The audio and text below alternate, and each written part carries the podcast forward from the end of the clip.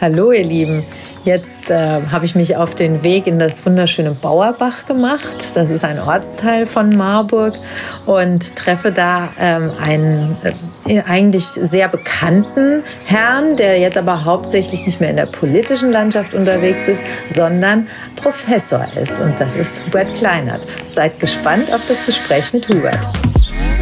Nadine nah dran, der Podcast. Hallo und herzlich willkommen. Mein Name ist Nadine. Ich bin Richterin und Mutter, Fußballfan und Ökofreak, Löwin und Nachteule. Mir liegen die Menschen in Marburg am Herzen. Ich besuche Menschen. Ich stelle Fragen, ich höre zu. Viel Spaß.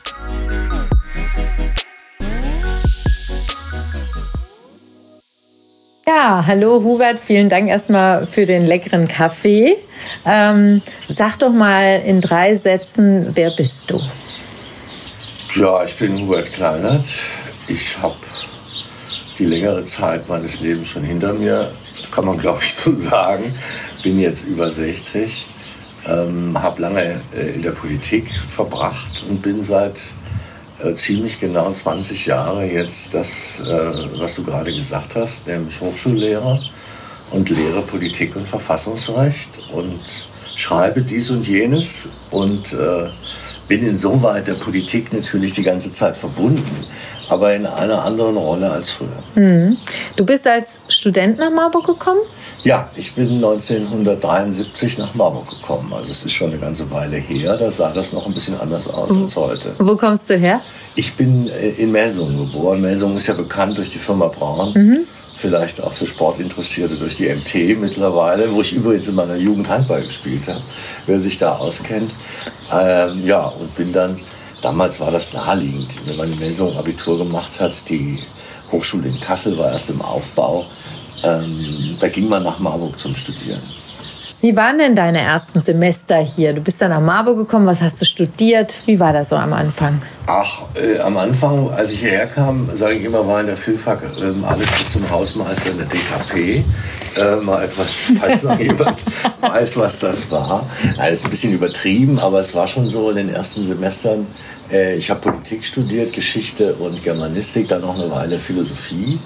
Und ähm, zumindest in, im Fachbereich 03 war es doch sehr äh, DKP-lastig und äh, das hat auch einen gewissen Schwerpunkt ausgemacht in meiner in meinen ersten Semestern, weil ich jetzt sehr bald angefangen habe, mich daran abzuarbeiten. Mhm. Und äh, ich sage immer etwas spaßeshaft über mich selber.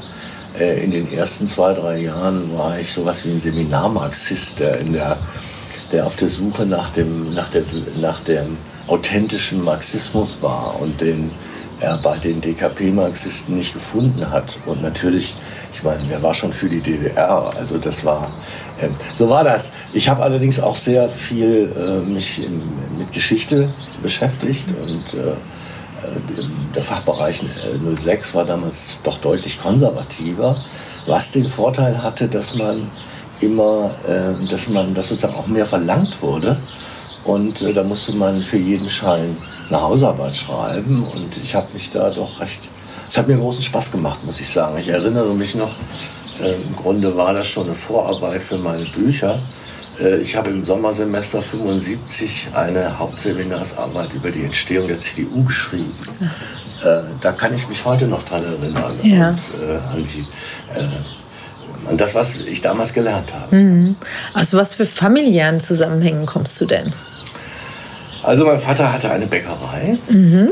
ähm, mittelständisch, äh, ja, mittelständisch, weiß ich nicht, ob man sagen kann, untere Mittelschicht. Also bei uns hat es an nichts gefehlt, aber mein Vater war doch jemand, der, wie soll man sagen, der hatte so ein, so ein Handwerkerbewusstsein.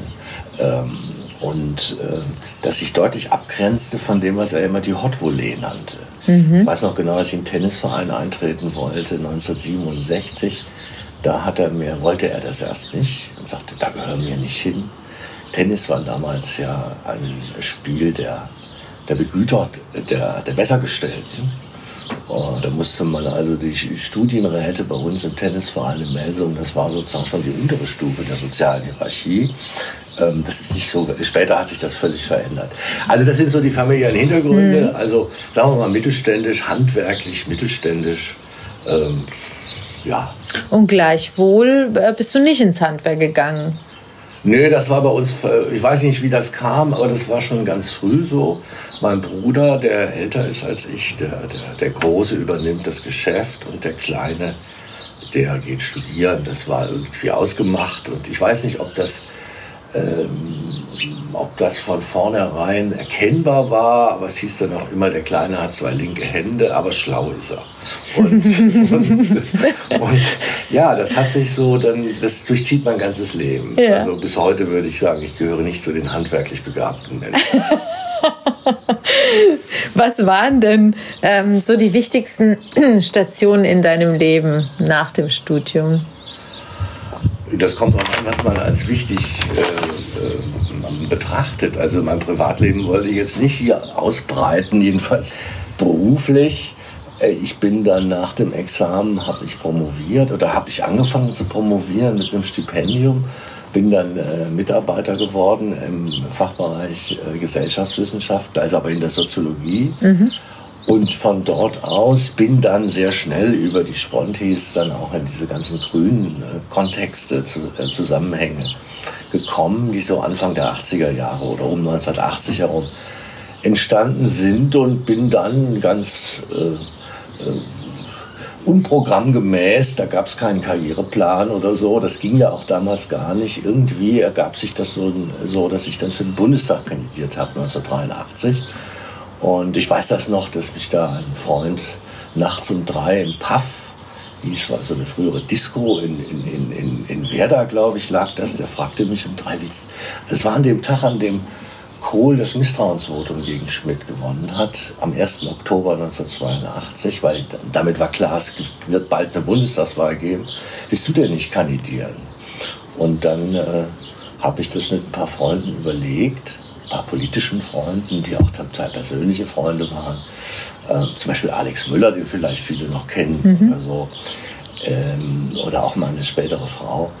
Und dann, äh, ja, dann habe ich beschlossen, ich mache das oder ich bewerbe mich dafür. Und äh, das klappte dann auch. Und so war ich ein halbes Jahr später im Bundestag, was äh, mit 28, was eine, ja, was soll ich sagen? Es war ähm, von jetzt auf gleich. Und ähm, das war eine völlig andere Welt, in die man damals kam. Und äh, ich habe es dann als sehr aufreibende, aber auch sehr spannende Erfahrung erlebt. Und das hat mich natürlich auch sehr geprägt.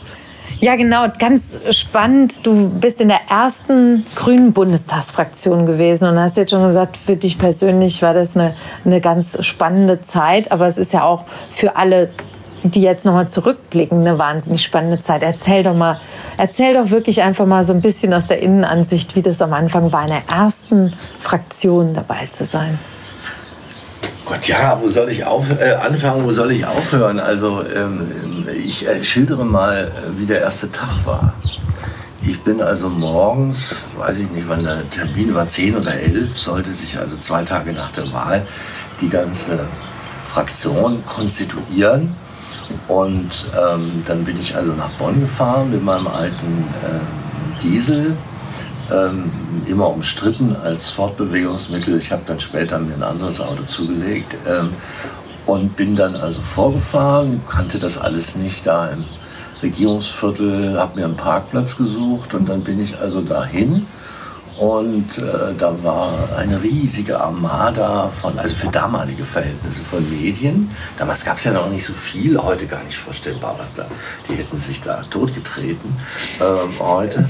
Also weiß ich, das neuseeländische Fernsehen, das war, es war wirklich wie so eine Weltsensation, dass die Grünen da mit ihren Rauschebärten und Pullovern und, und diesem ganzen unbürgerlichen Habitus, ich hatte ja auch noch so lange Haare und so.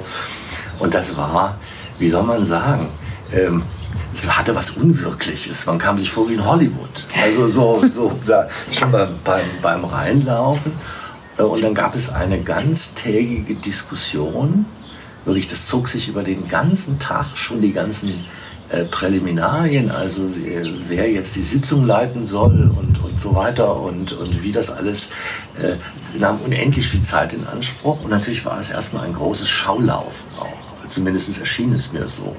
Und ich war ja eh durch meine ganze sozialwissenschaftliche Vorbildung immer etwas skeptisch mit so einem, mit solchen hohen moralischen Ansprüchen, dass wir die besseren Menschen sind und dass das, und dass wir natürlich nur an der Sache entlang diskutieren und so weiter.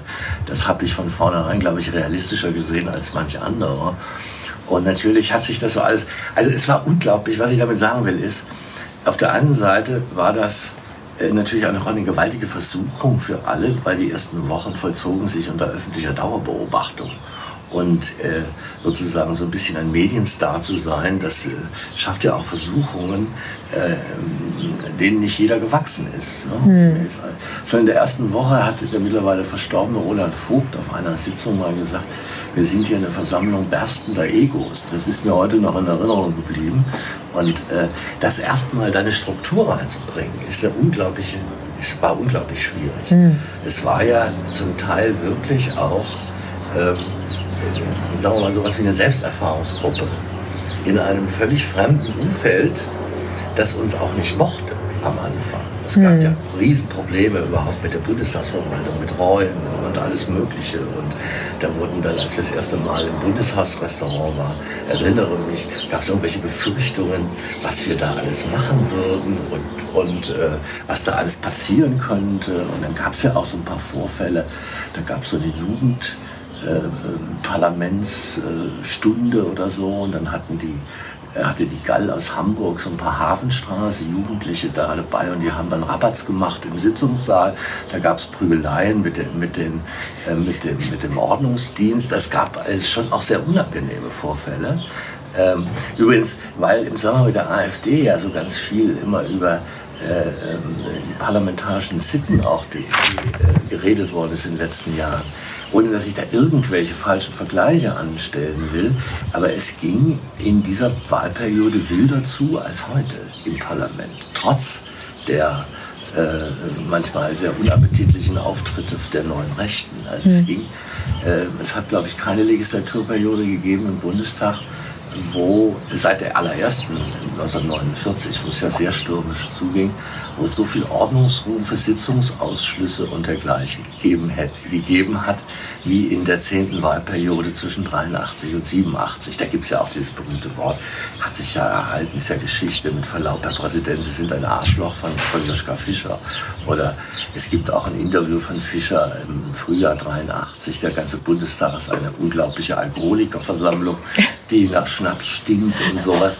Äh, also das, das sind, heute würde man sagen, es sind natürlich nicht nur Heldentaten gewesen, auch Dinge, die äh, heute vielleicht, die ich heute kritisch bewerten würde. Aber es war eine unglaublich stürmische Zeit, unglaublich anstrengende Zeit, aber auch unglaublich kreative Zeit, weil äh, es gibt ja diesen viel zitierten Satz von Hermann Hesse, allem Anfang wohnt ein Zauber inne. Mhm. Das können, und es ist natürlich, sie sind, du bist in einem völlig neuen, unbekannten Raum, den du selber gestalten kannst. Mhm. Diese Erfahrung wird niemand machen, der heute neu in den Bundestag kommt.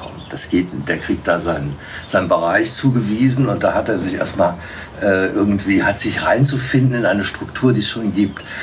Das alles war völlig neu. Es war, äh, und es war sozusagen von uns gestaltbar und das hat auch einen, einen, eine Faszination aus, ausgestrahlt, auch für mich, die äh, man, äh, die, einem auch viele Energien gibt, äh, die man sonst so im normalen Leben mhm. oder so oder im, auch in der Politik, äh, im Alltag, in dem gewöhnlichen institutionalisierten Alltag mhm. so nicht zu haben ist. Von daher habe ich das als eine bei allen negativen Seiten, die das hatte, und unglaublich aufreibenden Seiten.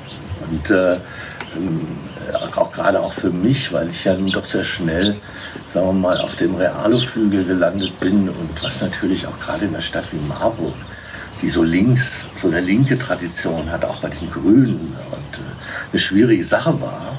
Ähm, also das war natürlich auch sehr anstrengend und, und man ist dann natürlich auch schnell sozusagen ins Feuer geraten, auch innerparteilich. Und, äh, ähm, aber das, ich würde, also in der Rückerinnerung überstrahlen eigentlich diese positiven Seiten, äh, das, das Faszinosum, was diese Zeit hatte, überstrahlt das, was ich so an Negativen in Erinnerung habe, was mhm. natürlich auch, auch alles gegeben hat. Ja gut, und dann war es natürlich auch dieses ähm, Hineinwachsen in die parlamentarischen Strukturen. Also ich ähm, hatte am Anfang durch mein soziologisches Vokabular muss ich ein bisschen dran feilen, dass ich das ein bisschen abstellte, weil in der politischen Rede muss man ja anschaulich reden und darf nicht zu viel Fremdworte gebrauchen und so weiter. Aber ich denke, dass ich sagen kann, dass ich ein ganz guter Redner war und von daher auch relativ viel Feedback kriegte. Ähm, dann habe ich sehr schnell äh, mitgekriegt, dass so mit fundamentalistischen Anklagereden im Bundestag nichts auszurichten war, sondern so bekenntnishafte, was ja das große Problem von so Leuten wie Petra Kelly etwa war, die nach außen eine gewaltige Wirkung hatte, aber im Bundestag praktisch verpufft. Das verpuffte alles, weil nach der dritten Rede haben die anderen einfach so, die wieder mit ihrem missionarischen äh, Eifer, mit ihrem Welterrettungseifer und so weiter, erzielten sie keine Wirkung. Für mich war das spannend. Ich war dann auch im Haushaltsausschuss und da sind sie nochmal, das ist sozusagen realo, realo, von der Materie her äh, weil da geht es ums Geld und äh, da kriegen sie natürlich auch einen ganz anderen Blickwinkel auf die Dinge, wenn sie sich mit dem Verteidigungsetat befassen und sich mit, mit, mit, den langfristigen Lieferverträgen und was man da machen kann und ob man die kündigen kann oder ob man die nicht kündigen kann, was dann an Schaden und so weiter. Also ich will das gar nicht im, im das war also sozusagen eine, eine, eine wirklich, sozusagen eine Schule in Realpolitik. Mhm im, im, im Schnelldurchgang. Und ich habe das auch angenommen für mich. Und es war, ähm, wie soll ich sagen, äh, ich, für mich war das ein ganz wichtiges Ziel, glaube ich, dass ich dem gewachsen sein wollte, mhm. dass ich das gut hinkriege. Mhm. Ja, und das klappte dann auch einigermaßen. Ja, mhm. so habe ich das erlebt als sehr stürmische Zeit, aber auch als ungeheuer interessante Zeit und als wir dann hier, so als es dann so losging Richtung äh, parlamentarische äh, Bündnisstrategie Rot-Grün, haben wir dann in Marburg hier 85 gemacht und auch in Hessen. Hessen war ja sehr früh mit dieser, äh, auch war, gab es sehr harte Auseinandersetzungen mit dem, was man damals die Fundis nannte. Also Jutta Dittfurt ist vielleicht noch in Erinnerung hm. und so diese Leute. Ja. Das war sehr erbittert aber es ging dann eben in Hessen recht schnell in Richtung dieses realpolitischen Kurses. Und da war natürlich, da war fast jeder Tag irgendwie voll mit, mit Anforderungen und die habe ich auch angenommen. Ja, so war das. Ja. Ja, also diese Zeit im Bundestag, die fasziniert mich natürlich äh, ganz besonders, auch weil wir jetzt ja das Parteijubiläum gefeiert haben und man da auch in, in den ähm, Medien immer noch mal diese Bilder gesehen hat, wie ihr da die Bonner Republik sozusagen gestürmt habt. Ja. Ähm, aber beschreib mal, wie ist das, wenn du im Grunde genommen die ganze Zeit von außen äh, ein System und auch Politiker natürlich, das waren ja nur fast nur Männer in diesem System, kritisierst und plötzlich bist du Teil desselben. Das ist ja Punkt eins. Und zum anderen triffst du dann auf einmal die, die du sonst äh, eben erbittert, beschimpft und bekämpft hast und äh, auf einmal sitzt dir da ein Mensch gegenüber. Wie beschreib mal, wie das für dich war? Widersprüchlich. Ähm, das hängt natürlich auch immer von den anderen ab. Und die Reaktion der anderen war ja sehr unterschiedlich. Ich habe das oft beschrieben. Am Anfang war die, war die Union ja geradezu feindselig, von Ausnahmen abgesehen. Äh, die SPD war, die, die Sozialdemokraten waren meist etwas nüchtern, distanziert, aber relativ höflich. Ähm, das kann man auch für die FDP-Abgeordneten sagen. Mhm. Also die unterschieden sich so, was das Persönliche anlang, anlangte, schon von, den, von ihrem Koalitionspartner, von der Union. Die Union hatte, die meisten Unionsabgeordneten hatten sichtbare Probleme, äh, einigermaßen korrekt, höflich korrekt mit uns umzugehen.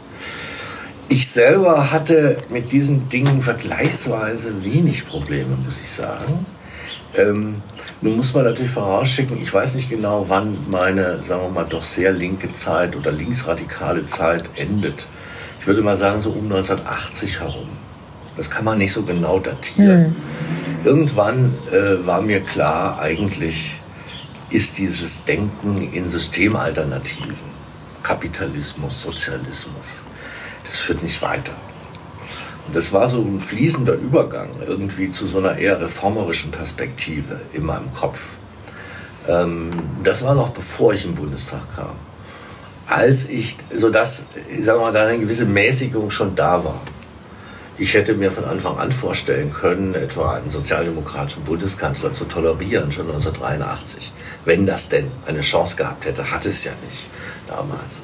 So, ähm, von daher war ich schon reformerisch gesinnt äh, und äh, nicht mehr so ganz auf dieser systemalternativen, äh, auf diesem Trip ähm, und ähm, offener als manch andere.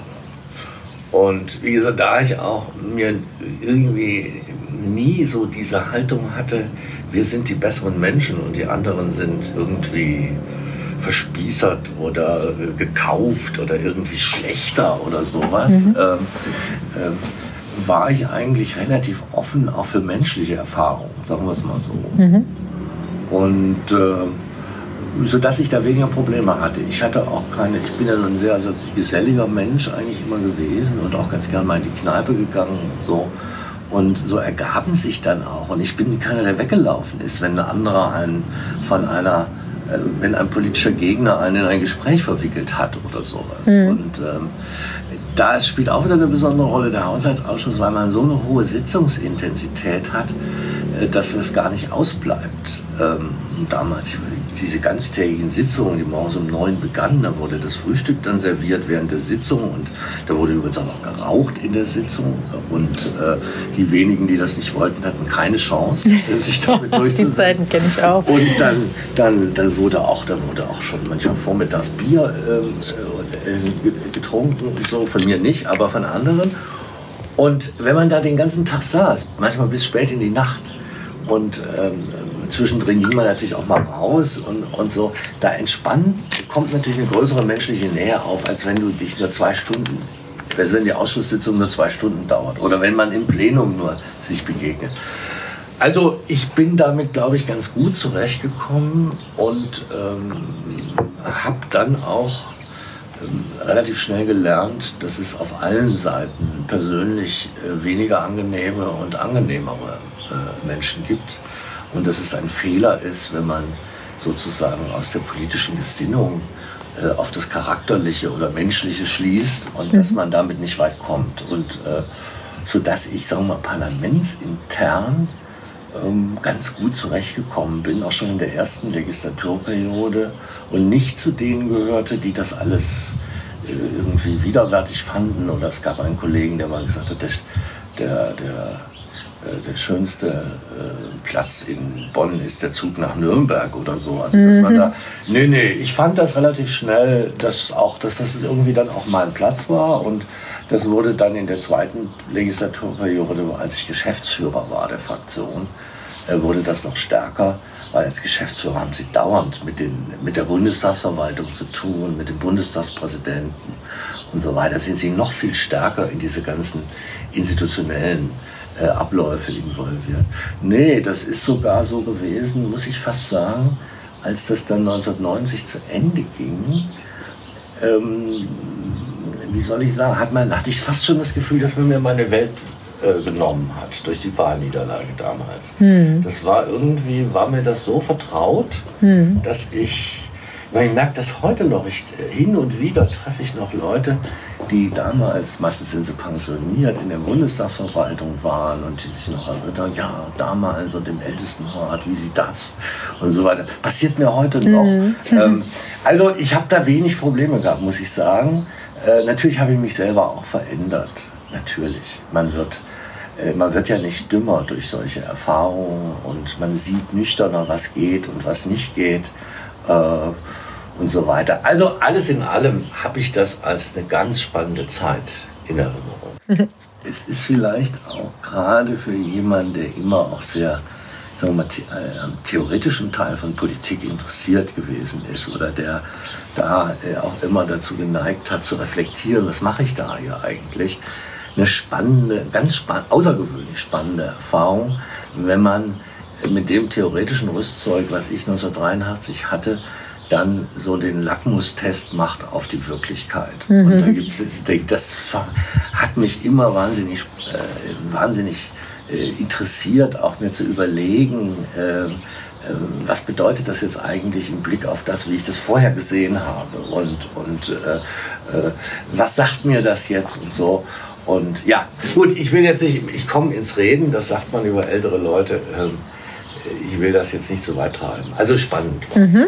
Und jetzt sind wir auch gerade ähm, in einer ganz besonderen Zeit. Es würde mich mal dein Blick auf die jetzige Zeit, auf die Vorgänge, auf das Verhalten der politisch Agierenden in diesen Tagen. Was ist dein Blick darauf? Spielst du jetzt vor allem auf Corona? Ja. Mhm. Differenziert. Also ich gehöre nicht zu den Verharmlosern äh, und äh, halte die Leute, die da äh, querdenken und was da oder wie das alles heißt, ich halte das für einen ziemlichen Blödsinn. Ähm, das will ich mal vorausschicken. Ähm, ich habe auch im letzten März das Gefühl gehabt, das ist richtig, was man jetzt macht. Es geht nicht anders.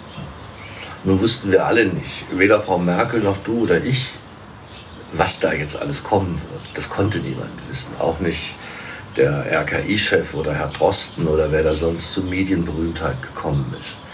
Also in dieser Zeit fand ich, ich habe sogar ein bisschen mit einer gewissen Erleichterung reagiert, ähm, weil ich das Gefühl hatte, unmittelbar vor Corona, dass die Politik in Deutschland oder überhaupt vielleicht die ganze Gesellschaft ein Stück Bodenhaftung verloren hatte. Es war mir alles zu erregt, zu aufgeregt, alles ähm, ob jetzt äh, das Auftreten der Rechten oder auch der Kampf gegen die Rechten. Es war alles, ich hatte das Gefühl, Öffentlichkeit verkommt zu einer Veranstaltung von kollektiven Erregungszuständen. Also so, so, so die mediatisierte Erregungsgesellschaft habe ich, glaube ich, geschrieben äh, in meinem Buch. Also ähm, und jetzt hatte ich da, und es war mir auch schon zu viel an Comedians, an, an, äh, also an ironisierendem Weltverhältnis, äh, was äh, und sozusagen YouTube-Sozialisation, ich kenne das ja von den Studenten, die dann Politiker nur noch kennen, äh, indem sie verarscht werden und so, mhm. ähm, was ich nun wirklich zu viel fand. Ja, ich habe bestimmt nichts gegen gegen, dagegen einen Joke zu machen oder gegen, gegen Kabarett oder sowas. Aber das war mir alles schon zu viel. Jeden Abend die gleiche Platte. Politiker sind doof und, und Edmund Stoiber kennt man nur wegen seiner Re, wegen seinen, wegen dem, wegen dem, dem, dem Zuchter zum, zum, Flug, zum Flugplatz mhm. oder den, dann kennen sie noch den, den, den Oettinger wegen seinem, wegen seiner missratenen, wegen seinem schrecklichen Englisch und so weiter, weil das alles hundertmal auf YouTube und so. Alles war mir zu unernst und zu, zu aufgeregt und zu übertrieben, alles übertrieben. Es gibt es nur noch in der übertriebenen äh, Variante, ja, und so. Insoweit, und dann ist innerhalb von vier Wochen eine Art neue Sachlichkeit eingezogen, hatte ich so das Gefühl. Alle haben das Gefühl, doch, Politiker haben ernste, wichtige Entscheidungen zu treffen, wo sozusagen die klassischen Tugenden im Sinne von Max Weber, Verantwortung, Augenmaß, Leidenschaft, äh, die sind wichtig.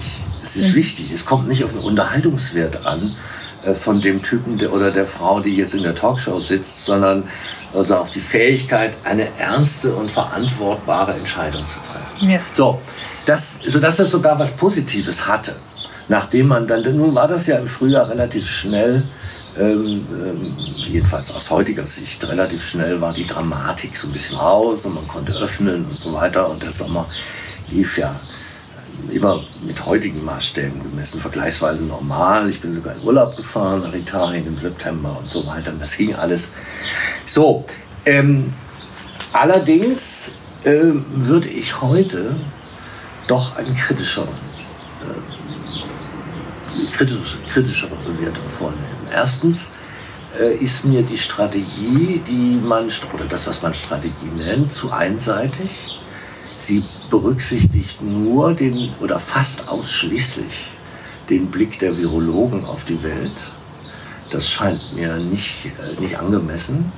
Es ist völlig klar, dass die Virologen nur in Kriterien von Ansteckungsrisiken denken. Aber es gibt noch andere Wissenschaftsdisziplinen, die meines Erachtens mehr Gehör finden müssten. Ob das jetzt um die Frage geht, was mit den Kindern passiert oder was man den Menschen zumutet, wenn sie monatelang äh, ihre Kinder zu Hause halten müssen. Oder was überhaupt die ganzen psychischen Konsequenzen von Einsamkeit äh, anlangt. Ich treffe seit Wochen auf Leute, die zunehmend genervt sind, die alle keine Fundamentalkritiker sind, die Querdenken für, für, für Blödsinn mhm. halten, die aber sagen, ich pfeife auf dem letzten Loch, äh, wir gehen uns auf den Wecker zu Hause. Äh, auch die, das ist ja auch nicht beziehungsfördernd, wenn man ständig im Homeoffice ist und der andere ist auch im Homeoffice. Eine ganz interessante Erfahrung. Ich glaube, dass wir im Gegenteil zu dem, was manche denken, eher auch eine kritische Diskussion über die Grenzen von Online und Homeoffice kriegen werden, wenn das mal vorbei ist. Ich stelle auch bei den Studenten eine gewaltige Online-Müdigkeit äh, fest. Also ich finde die ganzen anderen Aspekte, ich will gar nicht so sehr die wirtschaftlichen mhm. Dinge in den Vordergrund stellen, die anderen Aspekte haben aus meiner Sicht eine zu geringe Rolle gespielt bisher. Das wird sich vielleicht jetzt ändern, bis hin zu diesen Fragen, was mit den Sportvereinen ist und, und was das für Folgen hat, wenn die Kinder sich nicht mehr bewegen und, und nur noch an herumdatteln an den, an den Geräten. Das muss man ja alles auch berücksichtigen und ins Verhältnis setzen. Und dann, was man vielleicht schärfster Kritikpunkt ist, wir alle wissen seit letztem Frühjahr, dass es vor allen Dingen die alten Menschen gefährdet. Ich verstehe es nicht Gut, ich bin kein Experte, für, für, der sich auskennt in den Zuständen im Pflegeheim und Altenheim, aber ich verstehe nicht, warum man die Alten nicht besser hat schützen können. Ich sehe auch nicht so wirklich, es mag sein, dass im Dezember dieser harte Lockdown notwendig war, das will ich gar nicht in Frage stellen. Ich stelle aber fest, dass es die, ähm, das Sterben der Alten auch nicht verhindert hat. Äh, und der Gruppe, die über 80, die sozusagen 80 oder 90 Prozent der, der, der, äh, der Todesfälle ausmacht. Also da finde ich, ist das, bin ich nicht zufrieden. Nein, ich bin nicht zufrieden. Das ist einfach so, viel hilft viel und äh, machen wir alles zu und, und äh, es ist mir auch zu wenig klar, was bringt was, welche Maßnahme hat wie viel gebracht. Nun wird man das nicht alles immer genau eruieren können, weiß ich auch. Und wenn es Zahlen gibt, kommt der nächste mit einer anderen Zahl. Ähm, aber das weiß ich alles. Ich will auch, äh, ähm, äh, sagen wir mal, einen realistischen Maßstab für meine Kritik haben. Aber zufrieden bin ich nicht. Ich, ja. Mhm. Wenn du jetzt äh, nach Berlin blickst und oder auch in die ähm, Bundesländer, welche Rolle spielen aus deiner Sicht da die Grünen? Wie verhalten die sich in dieser Situation, in dieser pandemischen Situation, in der wir sind, aus deiner Sicht? Unterschiedlich. Also hm, ich finde, wenn ich so eine Gesamtbewertung machen soll, dann finde ich, dass sie etwas zu sehr die Merkel-Linie wenn ich das mal so vereinfacht sagen darf, der Merkel-Linie gefolgt sind. Nun habe ich auch nicht alles so genau mitbekommen, aber ähm, in der Letz-, erst in der letzten Zeit habe ich die eine oder andere kritische Bemerkung der Grünen gehört. Ähm, das fand ich fast zu, äh, zu stark. Ähm, ich meine, man muss ja auch mal sehen, auch die, die, die Kritik, die zu Recht geübt worden ist an der Ausschaltung der Parlamente durch dieses, äh, durch dieses Supergremium Bundeskanzlerin plus Ministerpräsidenten, das es ja in der Verfassung gar nicht gibt. Ähm, und ich meine, ich bin Verfassungsrechtler, ich weiß, was die Wesentlichkeitstheorie ist des, des Bundesverfassungsgerichts. Das heißt, alle wesentlichen Fragen müssen vom Gesetzgeber entschieden werden. Da darf man nicht einfach eine Verordnung machen. Und, ähm, und wesentlich, was wesentlich ist, erkenne ich daran, äh, welche Auswirkungen das auf die Wahrnehmung von Grundrechten hat. Nur wenn es jemals eine Krise gegeben hat in der Geschichte der Bundesrepublik, die gewaltige Auswirkungen auf die Wahrnehmung von Grundrechten hat, dann ist es die, die wir jetzt haben.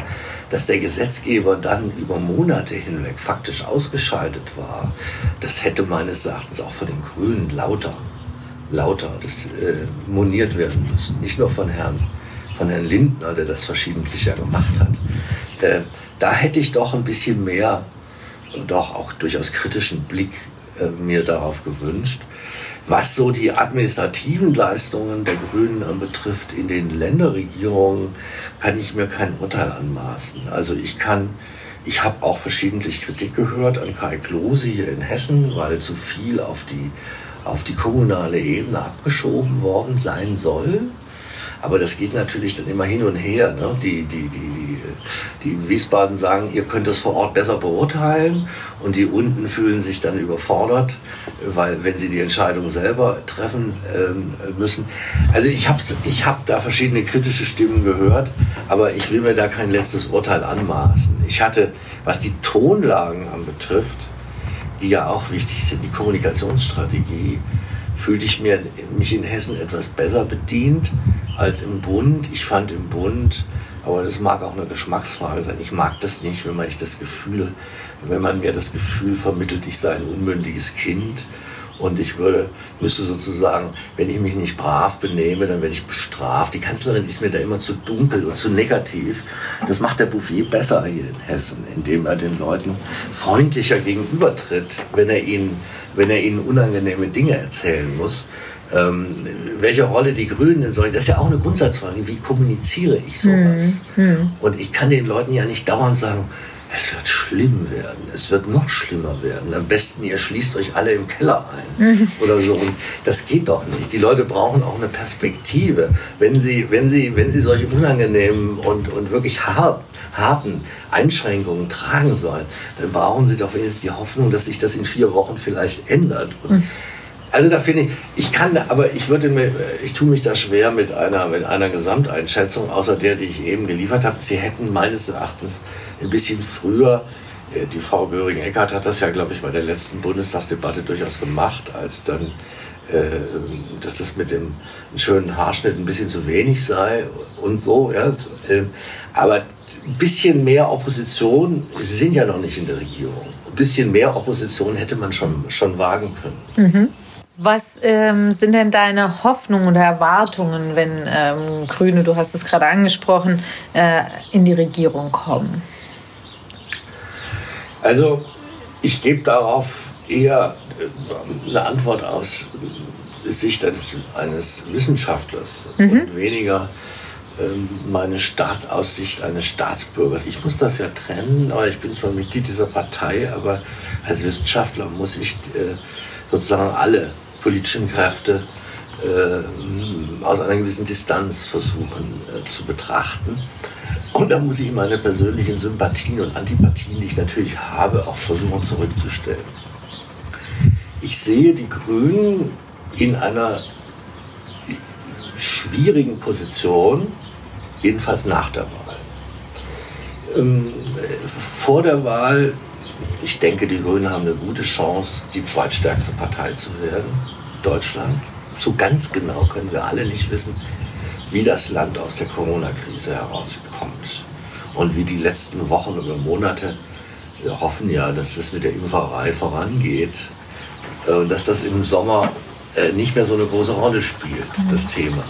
Das wissen wir nicht genau, deswegen ist so ein, so ein Unsicherheitsfaktor da. Wir wissen auch nicht genau, wie sich das bemerkbar machen wird, dass alle wissen, dass Frau Merkel nicht mehr da ist. Aber ich glaube trotzdem aus heutiger Sicht, ich glaube, dass Laschet Kanzlerkandidat wird, dass die Union stärkste Partei werden wird, ähm, bei allen Unkalkulierbarkeiten, und dass die Grünen eine gute Chance haben, vor der SPD zu landen.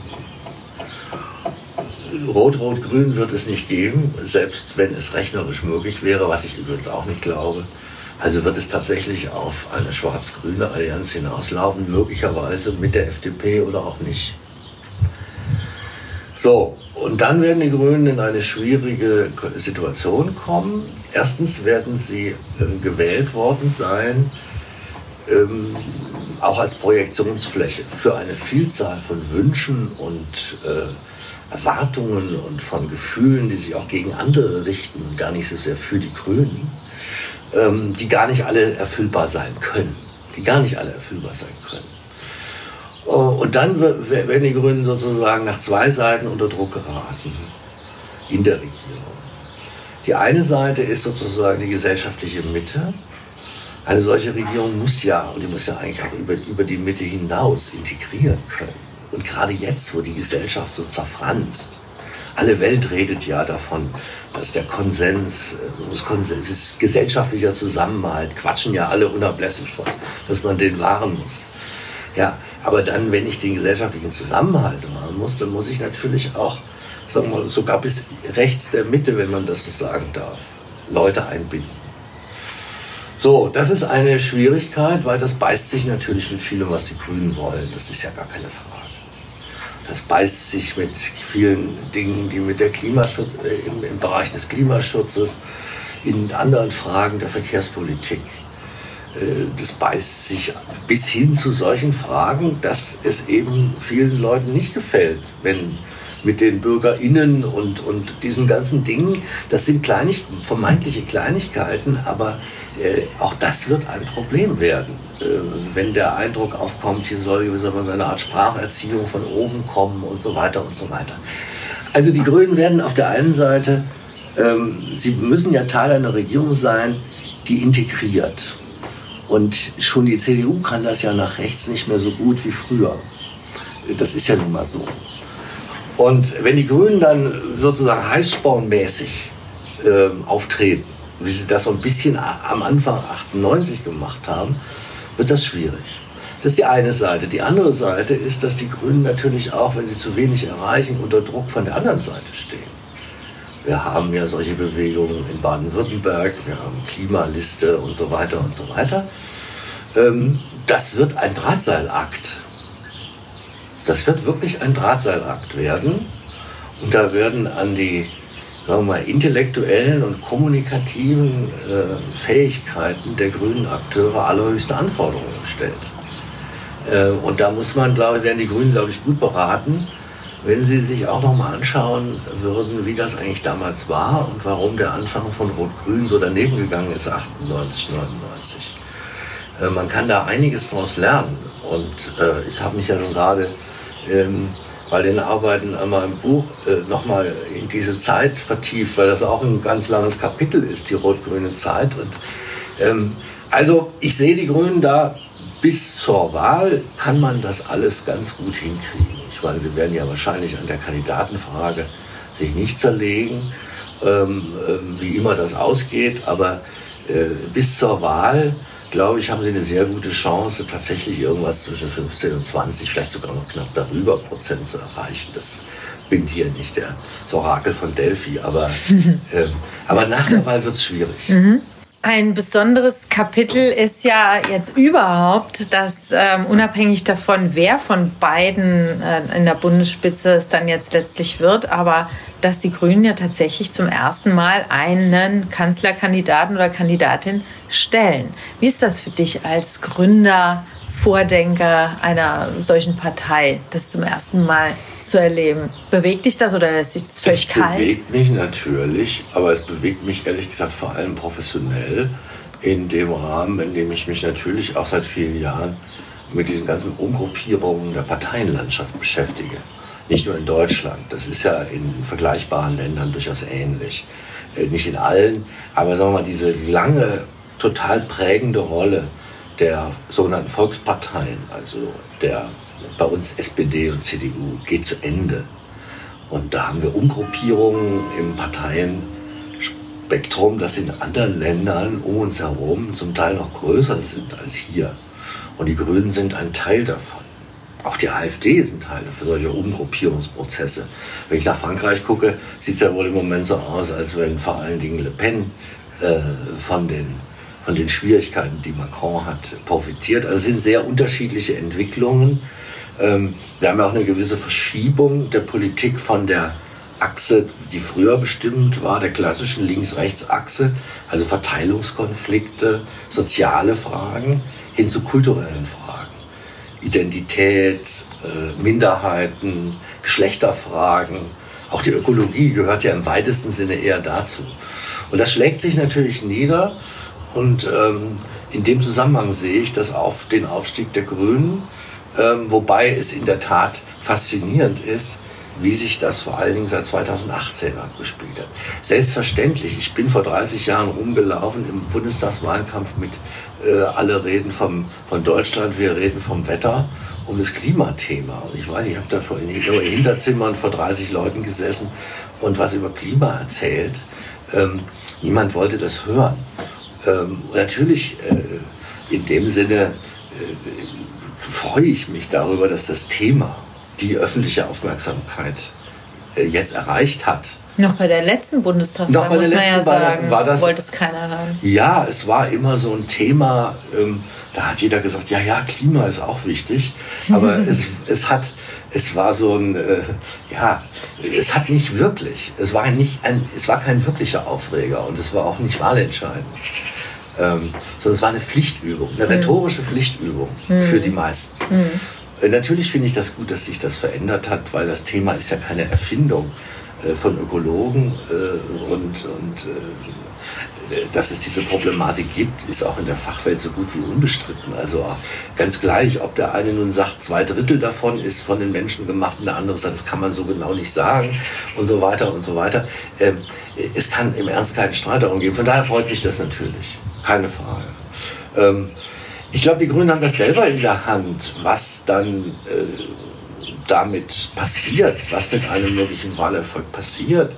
Und man kann natürlich sagen, dem Kretschmann in Baden-Württemberg ist es ja auch gelungen, sozusagen diese Integration äh, äh, zu schaffen mhm. und sozusagen den Landesvater abzugeben. Ich bin da allerdings ein bisschen skeptischer, weil der Bund ist nicht Baden-Württemberg, der öffentliche Aufmerksamkeitsfokus ist viel größer. Und Kretschmann ist in einem gewissen Sinne mit seinem Habitus natürlich auch ein Glücks Glücksfall für die Grünen. Das kann man nicht einfach. Ich weiß, das wird auch nicht jedem gefallen in Marburg, aber ich sehe das nun mal so. Ähm, äh, das kannst du nicht einfach ersetzen. Wobei man das am Anfang auch nie gedacht hätte. Ne? Ich erinnere mich ja noch äh, an Stuttgart 21 und als ich ihn das erste Mal gesehen habe, da hätte man ihn sich ja auch noch nicht so vorstellen können. Als Landesvater, ja. oder? Ja, ich meine, ich kenne ihn ja ein bisschen länger. Also ähm, er hat immer schon dieses bedächtige, ähm, sozusagen schon im Habitus Wertkonservatismus ausstrahlende gehabt. Das ist einfach schon dieser etwas zeitlupenhafte Art und dieses langsame, ruhige Sprechen, das mir auch nicht immer gefällt, aber von dem ich äh, wahrnehme, dass es in Baden-Württemberg einfach gut ankommt. Ich sage ja immer, so einen guten Ministerpräsident hat die CDU seit äh, Teufel mit Sicherheit nicht äh, noch nicht hervorgebracht. Es gibt sicher auch viele CDU-Wähler, die sagen, so jemanden hätten wir gern, äh, weil das den Leuten dort gefällt. Ich weiß nicht, ob das in Hessen das ist jetzt einfach, jetzt reden wir. Äh, ob das in Hessen genauso wäre, weil vielleicht hier die politische Kultur auch ein bisschen anders ist oder so. Auf jeden Fall kann man das nicht einfach auf den Bund übertragen. Mhm. Und, und ähm, ansonsten würde ich einfach professionell nur sagen, ähm, wenn die, dieser von mir ja durchaus auch bedauerte Abstieg einer traditionsreichen Partei wie der SPD, von der ich nicht sehe, dass sie jenseits kommunaler äh, Besonderheiten oder auch regionaler Besonderheiten äh, zu, so einfach zu stoppen ist. Äh, wenn dieser Abstieg so weitergeht, und davon gehe ich aus, dann erwächst natürlich den Grünen auch eine besondere Verantwortung. Wenn die Volksparteien nicht mehr diese Rolle spielen, Gesellschaft zusammenzuhalten, dann müssen die Grünen auch stärker die Welt aus der Mitte der Gesellschaft heraus denken und nicht nur aus so einem Randblick von Minderheiten. Und äh, ob sie dem wirklich auf die Dauer gewachsen sind, werden sie in Baden-Württemberg waren sie das ganz gut. Ob das im Bund genauso geht, ist eine offene Frage. Dir als Oberbürgermeister würde ich das natürlich zutrauen hier immer. Hubert, zum Schluss frage ich immer gerne die Menschen, mit denen ich mich unterhalte, ob sie sowas wie ein Motto oder eine Lebensweise oder irgendwas haben, wo sie sich immer mal wieder daran erinnern, sich dran aufrichten. Ein Gedicht, ein Spruch, ein Lied, ein Gefühl.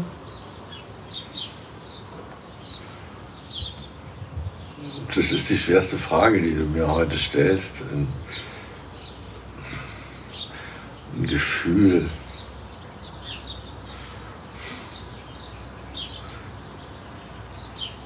Echt so billig, wenn man irgendwie sagt, wenn man verloren hat, muss, muss immer einmal mehr aufstehen, als man hingefallen ist oder so. Aber es war alles irgendwie zu billig. Also ähm, Gefühl, Gefühl, Gefühl.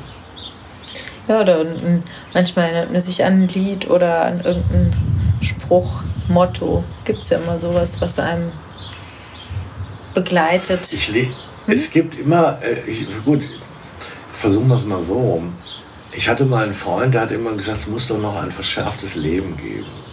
Also ähm, ich glaube, das passt auf meine Lebenseinstellung gar nicht so schlecht, denn ich bin äh, schon immer begierig nach Erfahrungen mhm. und nach interessanten Erlebnissen. Und das kann sich auch zwischen zwei Buchdeckeln abspielen. Also das ist nicht unbedingt äh, direkt auf den menschlichen Kontakt gemünzt, aber das ist schon auch etwas, was mit sozialem Leben zu tun hat, mit, mit und ich bemühe mich zumindest, das wird natürlich, wenn man älter wird, schwieriger, ich bemühe mich, offen zu sein für neue Erfahrungen, für neue Blickwinkel. Und äh, ich kann mir das auch nicht vorstellen, zu leben, sozusagen nur aus der Vergangenheit heraus zu leben. Und ich glaube, das werde ich auch weiter tun, äh, solange ich fit bleibe. Und das ist auch einer der Gründe dafür gewesen, warum ich, ich könnte ja schon längst im Ruhestand sein, warum ich das, warum ich noch weitermache und warum ich das auch noch eine Weile fortsetzen will. Sehr schön. Hubert, mir hat es total viel Spaß gemacht. Ich danke dir für das Gespräch. Ja, ich danke für die Fragen. Alles Gute. Danke.